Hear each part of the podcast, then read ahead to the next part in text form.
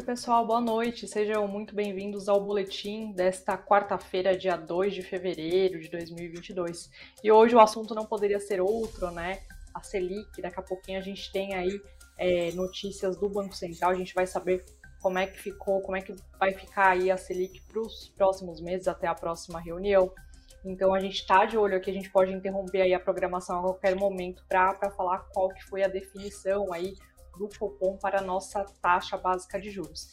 E por conta disso, a gente vai falar hoje sobre é, como é que a gente pode escolher né, os investimentos em renda fixa, principalmente quando a gente fala aí dos títulos pós-fixados e pré-fixados, e também como é que a gente pode equilibrar, equilibrar né, ter uma carteira aí equilibrada tanto de papéis de renda fixa como renda variável.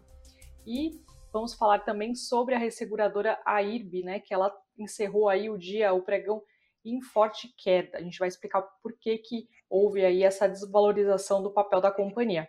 Para falar sobre esses assuntos, a gente tem a participação aqui hoje do Edu Pérez e também do Murilo Breder, ambos analistas da Nuinvest. Boa noite, Edu. Boa noite, Murilo.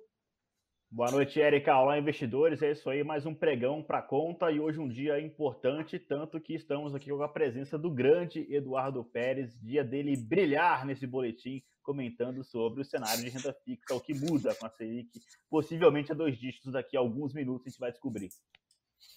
Que honra, senhoras Exatamente. e senhores, é, fazer esse, essa dupla hoje com o Murilo também bem importante.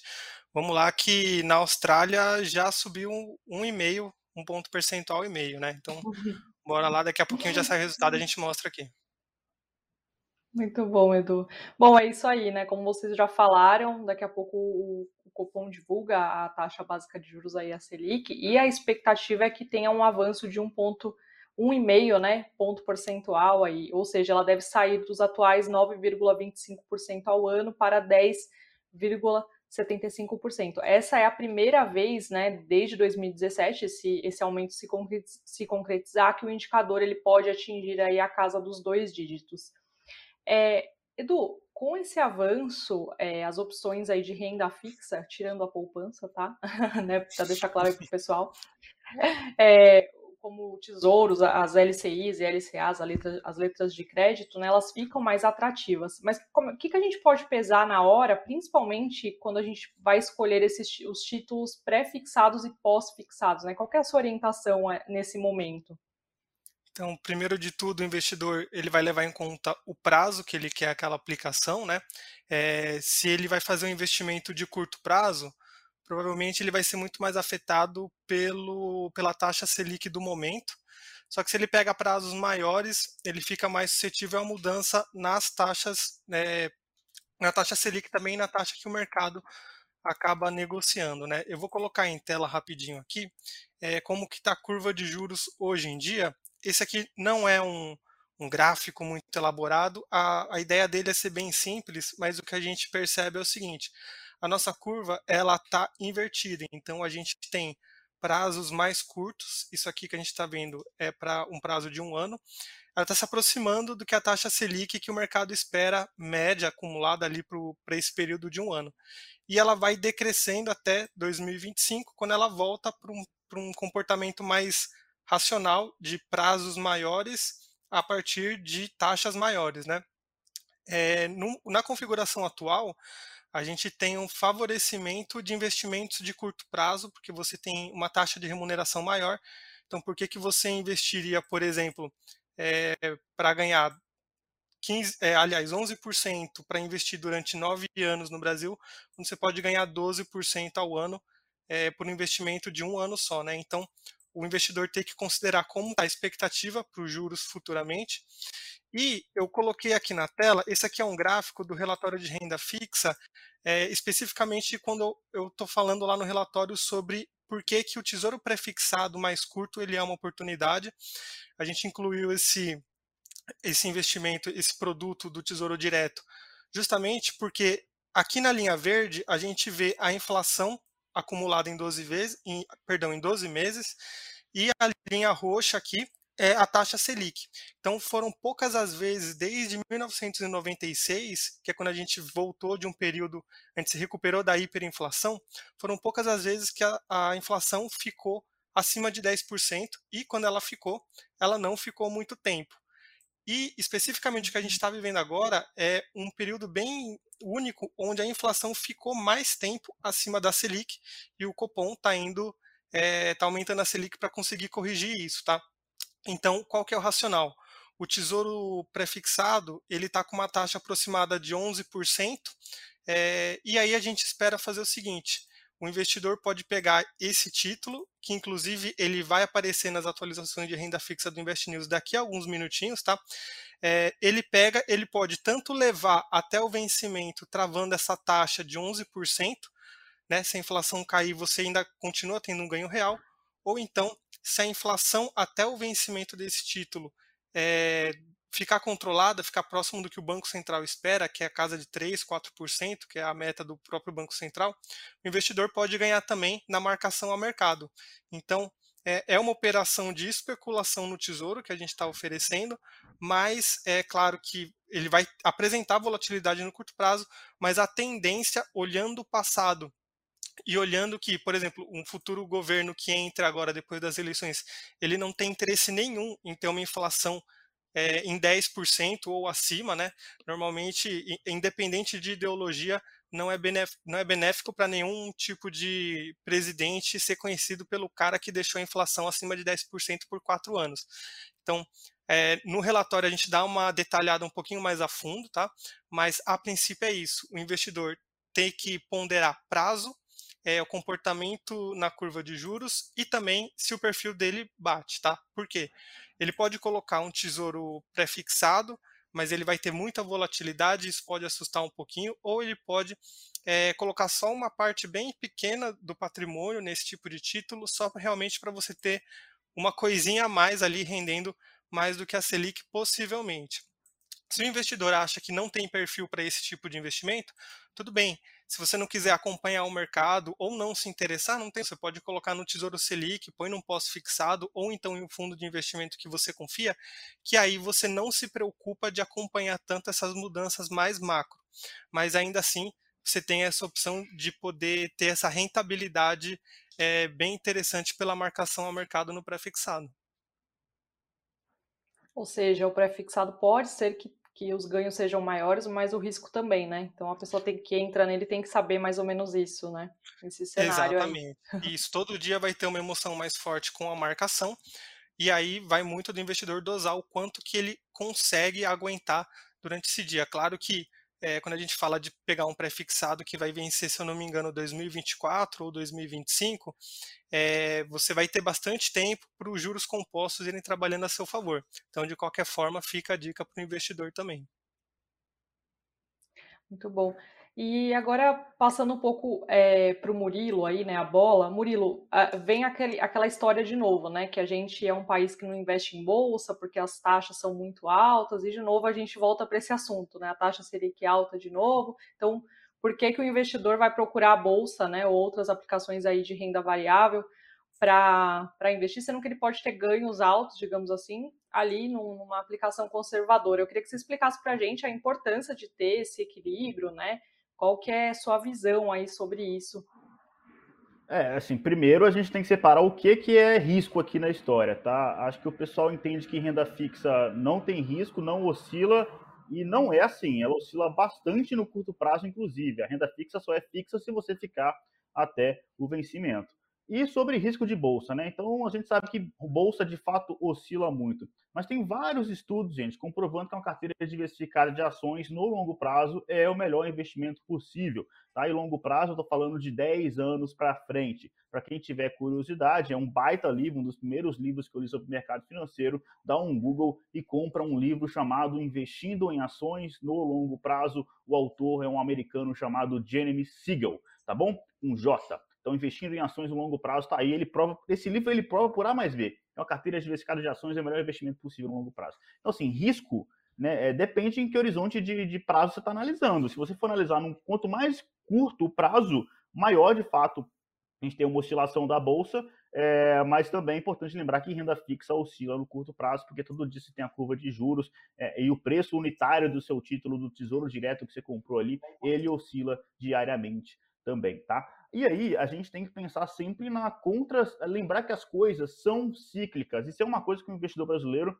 ele tem, não, não consegue, eu acho, enraizar muito isso dentro dele. Porque, é, é, assim, a Selic estava 14%, a gente perpetua né, o cenário atual achando que isso vai se manter para sempre assim. A Selic estava 14%, foi todo mundo para renda fixa. Esqueceu que as coisas são cíclicas. Né? E aí, quando a Selic estava a 2%, todo mundo veio para a Bolsa e deixou de investir em renda fixa, porque achou que agora a renda fixa morreu é, é, e agora é só a bolsa que presta. Né? Aí o Gil Costa até comentou aqui, ó, Selic, Selic em alta, se é renda fixa ou perda fixa, né? Ele brincando aqui no momento que a Selic estava rendendo realmente nada, assim.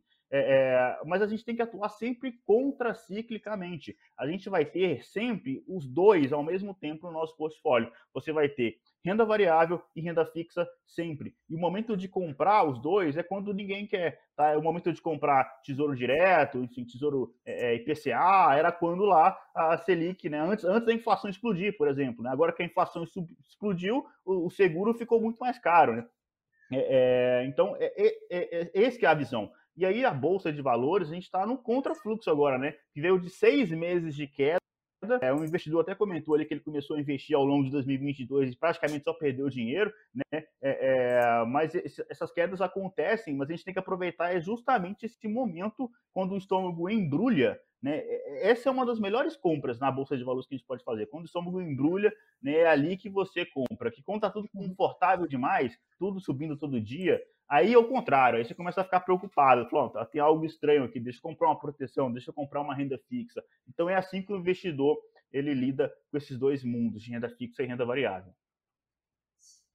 Muito bom, Murilo. Bom, essa questão aí do, de embrulhar o estômago, então, tem que ficar na nossa cabeça, né? E essa questão da, da, do cíclico, né? Que as coisas voltam, né? Uma hora, pelo menos é o que a gente espera, o cenário de redução de taxa depois de novo, é, ser, é, inflação controlada, e a gente tem que ter outras, outras vertentes aí na nossa carteira para ter ganhos, né? Uhum. Érica, só acrescentando, já saiu a decisão do Copom, saiu agora há pouquinho, tá? Inclusive, a Thais ah, Laporta falou que subiu conforme as expectativas de mercado para um ponto e meio percentual. Então já temos a nova taxa Selic. E aí, só complementando o que o Murilo falou, que o que ele falou teve muita propriedade, né? É, de uma maneira bem, assim, até meio grossa de falar, você compra pós-fixado quando a taxa de juros está baixa, que aí você encontra, por exemplo, o CDB de 150% do CDI, e quando o risco aumenta, é, do risco do Brasil, os juros aumentam, o ideal seria você pegar é, ativos de renda fixa pré-fixados e comprar bolsa, porque é, normalmente isso acontece, a, bolsa fica mais barata, e aí você vai entrar quando todo mundo está falando, pô, a bolsa caiu para caramba, é, não vale mais, vai para renda fixa, e normalmente quando a gente vê muito foco na renda fixa é justamente o timing contrário. Então a gente está entrando. Uhum. É, num, por exemplo, janeiro a gente tem dados muito bons como fluxo é, de investidor estrangeiro entrando bem na, na bolsa, é, o dólar está mostrando sinais de queda, mesmo que seja de curto prazo, e é, agora a gente está entrando num período que eu até arrisco dizer que é, eu não me surpreenderia se a bolsa começasse a subir de novo, porque a gente está meio que acelerando o ciclo econômico. Então a gente estava com a Selic muito baixa, para estimular a economia por conta da pandemia. A gente teve que aumentar muito por conta da inflação e agora, igual você falou mesmo, Érica, é a, a, a, o que o mercado espera é a Selic para assim níveis próximos de 7% em 2023. Então, não vai ser um céu ou inferno muito extremo, mas a gente vai ficar mais ou menos na média ali, mais ou menos no meio do caminho, 7%. Então, a tendência é que é, ainda esse ano ou 2023 a gente veja notícias boas para renda variável. Muito bom. Bom, gente, agora passando depois da notícia aí da, da Selic, né, em 10, confirmado aí a, a estimativa que o mercado estava prevendo de 10,75% ao ano, vou passar aqui rapidamente algumas notícias, né, para quem não conseguiu acompanhar, algumas notícias importantes, é, tanto de empresas como da economia.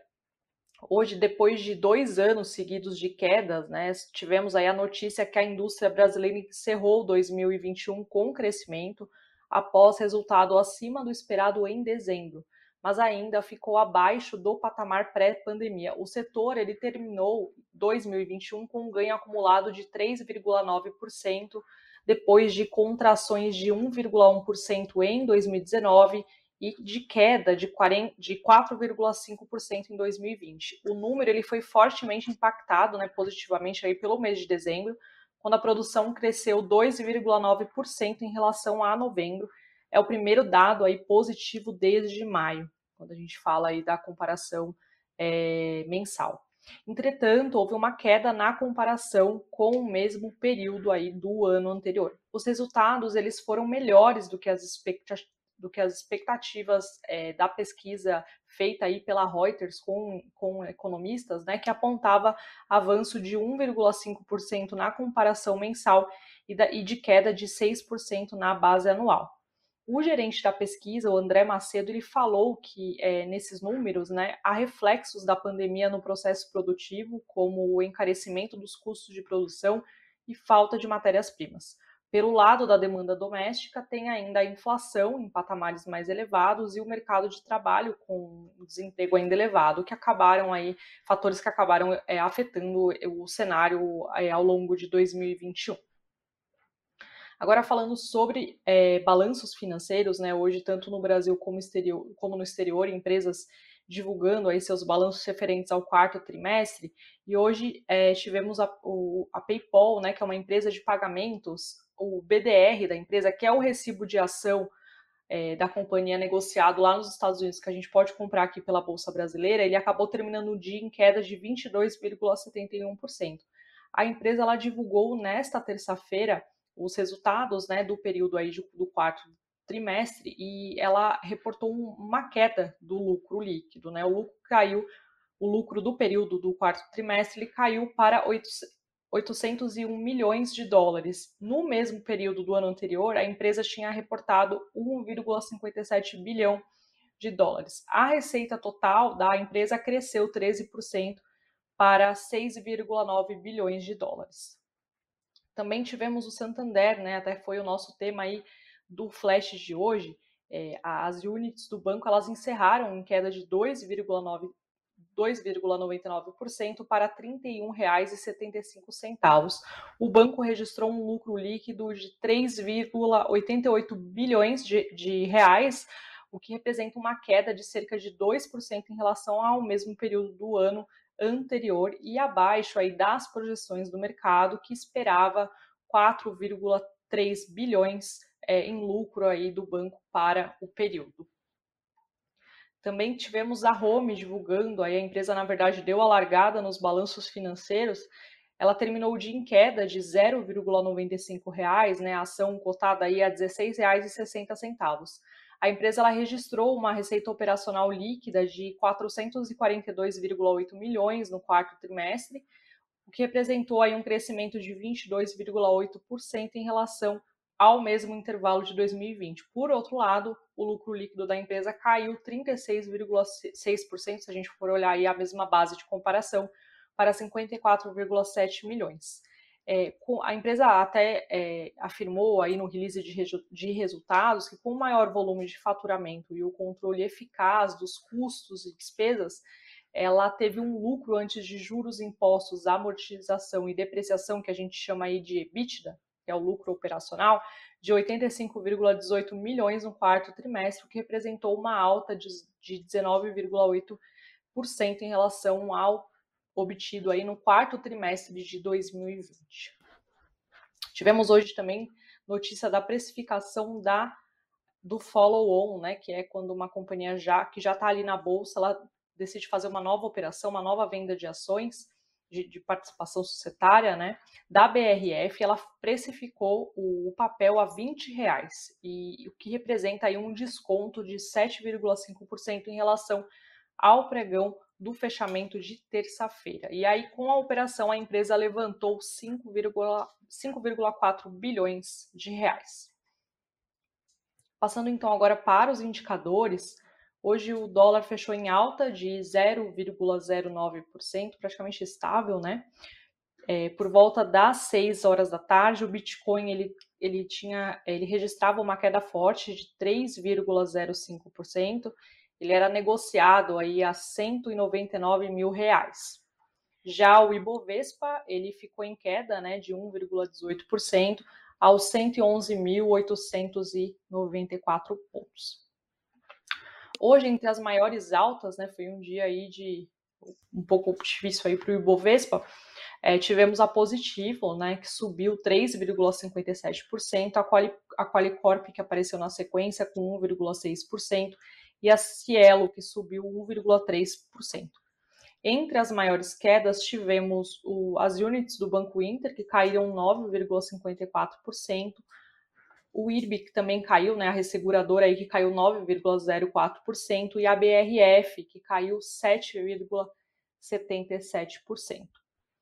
É, Murilo, eu queria que você contasse para a gente o que, que aconteceu com a, a IRB, né, nessa, nesse pregão aí de hoje, e até eu, eu vou fazer um complemento aqui que no, no último Analistas em Ação, o, o vídeo está disponível lá no nosso site investnews.com.br. Você fala sobre essas ações, né, as ações mais baratas, se é oportunidade ou não, né, para investir, já fazendo uma, uma conexão aí com esse assunto de hoje, mas queria saber o que, que o que, que explica né, especificamente essa queda é, no pregão desta quarta-feira. Muito bom, nem precisei fazer o mexendo analistas, você já fez, é isso aí, tá aí o convite, lá eu falo sobre é, essas empresas, mas qual que é o problema aqui de IB Brasil, né? Antes, a Esquadra, ela apontou problemas que eram verdadeiros, né, de receita não recorrente muito grande e isso também é problema de governança corporativa, porque a diretoria, na época, deixou que isso acontecesse para tentar inflar ali o, a, o operacional, né, os dados da companhia. A IRB chegou a ter o título de resseguradora mais rentável do mundo. Mas, óbvio, isso era tudo um conto de fadas aí, porque era muita receita não recorrente, era muita manobra contábil, é muita má fé da diretoria. Uh, e agora é o contrário a situação, né? Ela está com problema de lucratividade. Né? Essa é a verdadeira IRB, né? Não é aquela IRB de dois, três, de três anos atrás aí, porque aquilo era um, era um, outro, era um negócio inventado, tá? Pela, pela diretoria. É, o que, qual que é o saldo da IRB em 2021? Dos três trimestres que tiveram, ela teve um lucro de 51 milhões é, de reais no primeiro tri, assim, é pouco, tá, para a companhia, mas foi um lucro pelo menos. Uh, e teve prejuízo no segundo e no terceiro trimestre, aí na ordem de quase 200 milhões de reais, tá? E aí o, o teve esse relatório do, do Citibank, esse banco americano, né? E os analistas eles conversaram com o CEO e o, e o CFO da companhia. Uh, os dois assumiram os cargos há quatro meses atrás. Tá? Então é, é, eles ainda estão num processo ali recente, é, considerado recente de retomar a empresa ainda. Mas o, o que estava no relatório é que assustou o mercado, né? É, porque a, o relatório, ele já, os analistas já abrem falando aqui, né, que o caminho da reestruturação do mais longo do que os investidores poderiam prever. E ele fala de uma necessidade, né? Ele fala que não está muito claro, mas que também não está descartada a possibilidade da empresa fazer uma nova captação de dinheiro, né? um uma nova oferta de ações, um follow-on, né, que a gente chama, Uh, e lembrando que em 2020 ela já tinha feito essa oferta de ações, captou 2,3 bilhões de reais.